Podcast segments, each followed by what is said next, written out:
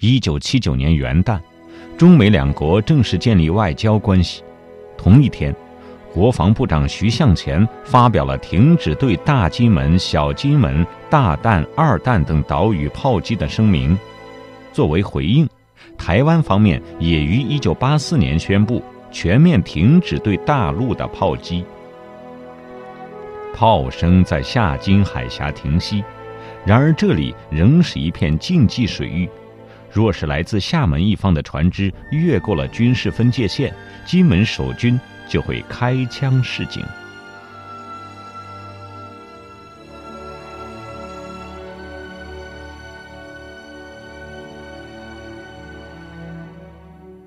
一九八五年，金门籍这个身份不再是让滞留闽夏的金门人躲闪的标签。这一年。福建省金门同胞联合会成立，会址设在厦门。两年后，从台湾到大陆探亲的人们不断来到厦门，其中就有来厦门寻亲的金门人。福建省金门同胞联谊会创始人之一的陈义忠说：“当时有一名叫吴天寿的金门人，因为他在一九四九年前和一名厦门女子生了孩子，就来厦门寻亲。”结果人没有寻到，他自己也病倒在厦门第一医院，医生要动手术了，却无人为他签字。陈义忠认识吴天寿，就到医院为他的治疗费做担保，同时等候他儿子从台湾赶来厦门。为了让在厦门的金门人能够接近故乡。福建省金门同胞联谊会也在成立后开始组织福建省金门同胞夏令营活动，在每年八月初开办三天，每次招收九十名同乡参加。在行程中，最重要的内容是在大小邓岛上用望远镜看金门。福建省金门同胞联谊会顾问谢家钦在参加活动后说。五十年来，我不知有多少次从梦中回到了故乡，看到了亲人。我现在恨不得走过去仔细看看，慢慢端详，但就是不能够。我只能用脑子走路，想象着家乡的样子。我总希望金门和厦门早日通航，那时我就第一个回去。在军管时代的金门。连金门人出入台湾，都要办理出入境许可证，以至于金门人会调侃说：“连去一次台湾，几乎都等于出国了。”在这样的情况下，在大陆的金门人回乡探亲的难度可想而知。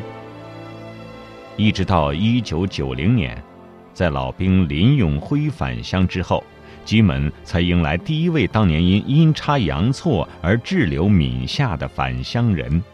那一年，已经七十四岁的古宁头人李杰民经行香港、台湾，从厦门回到金门。一九四九年的农历七月，李杰民搭船到厦门的妻子家过中元普渡。这一去，造化弄人。此后，他即成了悲惨的离乡人，不但回不得故乡，而且最可叹的是，他高龄的母亲。也为了担心他的安危，日日夜夜悲伤过度，而致撒手人寰，让他一直耿耿于怀。为了生计，李杰民在厦门百家村重启炉灶，开设了车行。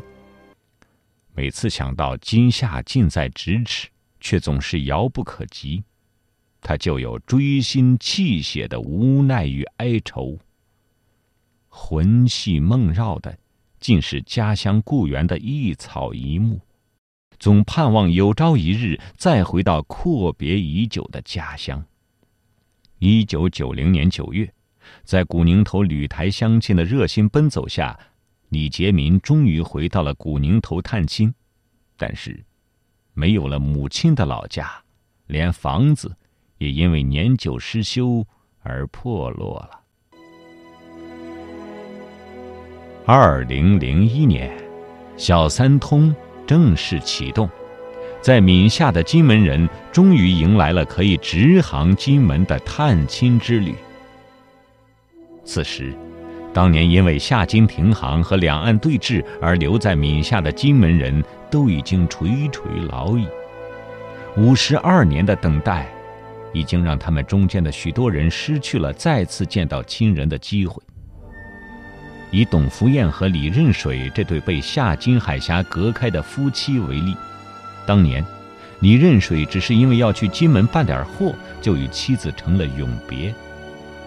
一九九六年。当董福燕终于打听到在金门的丈夫还活着时，欣喜若狂，心里想着要到金门和他相见。孰料，李任水却在次年离开了人世。家住厦门高陵的黄亚玉老人，则要在申请返乡之前，先到派出所改回自己本来的名字陈玉叶。一九四九年的夏天。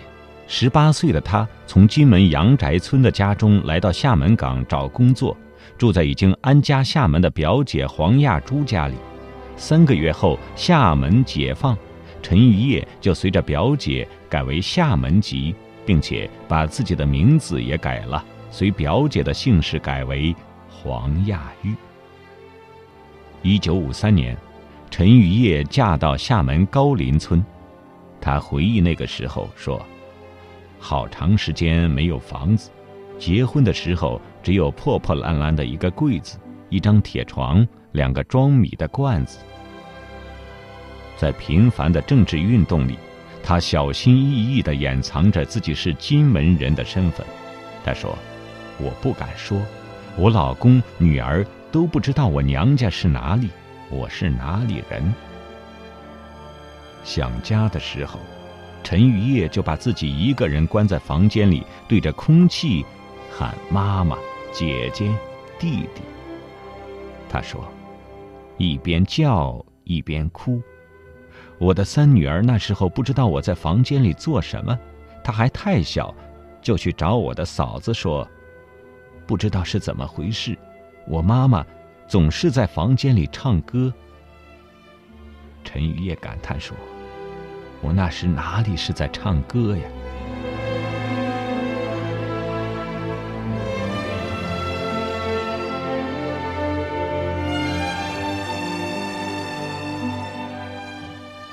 二零零一年二月六日上午十时，七十一名六十五岁以上的金门同胞在厦门的和平码头乘上了“鼓浪屿号”，直航金门。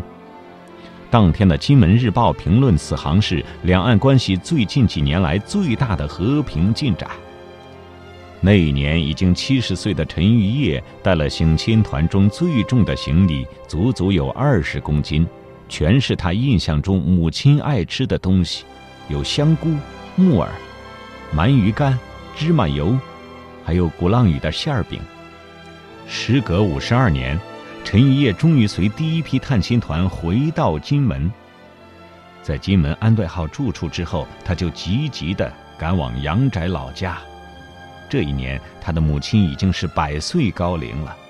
经过半个多世纪，女儿的一声“阿母，我回来了”，让老太太当即流下了欢笑的眼泪。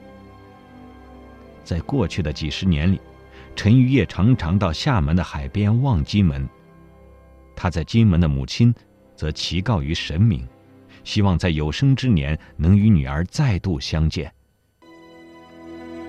多家媒体记者在那天来到陈玉叶母亲的家中，陈玉叶的弟弟说：“每年全家团聚，都纪念着在厦门的二姐，这次终于全家团聚，不再承受亲人分离的痛苦。”他说：“宁做太平犬，不为乱世人呢。”希望从此安稳一生。在破冰之旅的探亲团里，年纪最大的是来自南安的黄梦楼阿婆。那一年她已经八十五岁，在金门当地老人的协助下，他终于找到位于浅水头村九十八号的老家。然而家中已无一人。得知父母与哥嫂均不在人世之后，八十五岁的老太太坐在台阶上嚎啕大哭。她说：“这一颗心就是要回来看望你们呐。”在场陪同寻访的人员和媒体记者也忍不住跟着垂泪。拨开杂草，进入大厅，黄梦楼又在祖先的神主牌位前跪下来，失声痛哭。京城镇长许金相帮他把墙上挂着的泛黄的照片取下来，带回南安，一慰思亲之情。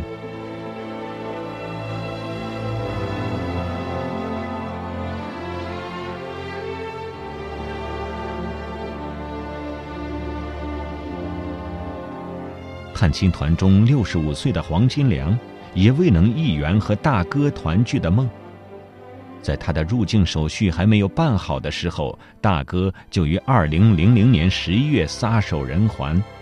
这次他参加探亲团直航回乡，三弟和四弟因不够六十五岁以上这一条件，只好另办手续绕到香港、台湾。兄弟三人在金门会合，一起前往金沙镇西园村祭奠大哥。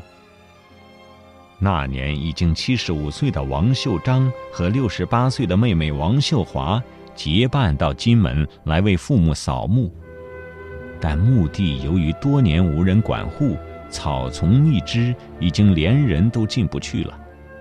姐妹二人马上雇人来除草，还未将墓地修葺完毕，回厦门的时间已经到了，姐妹俩只好离开金门。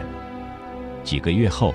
王秀章的妹妹王秀丽也参加福建省金门同胞联谊会组织的探亲团前往金门。有人问王秀丽：“想起过去，是不是觉得难以释怀？”对此，王秀丽说：“这个是历史造成的，不是谁造成的，不要去记恨。”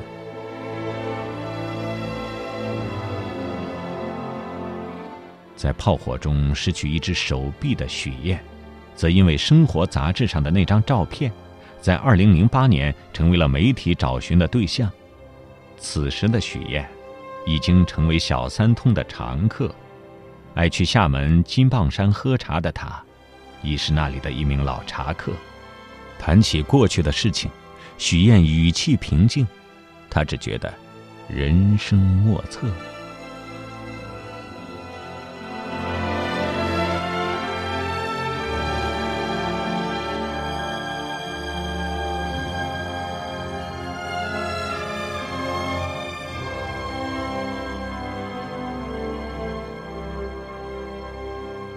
感谢收听《非常记录》，海强，这么近，那么远。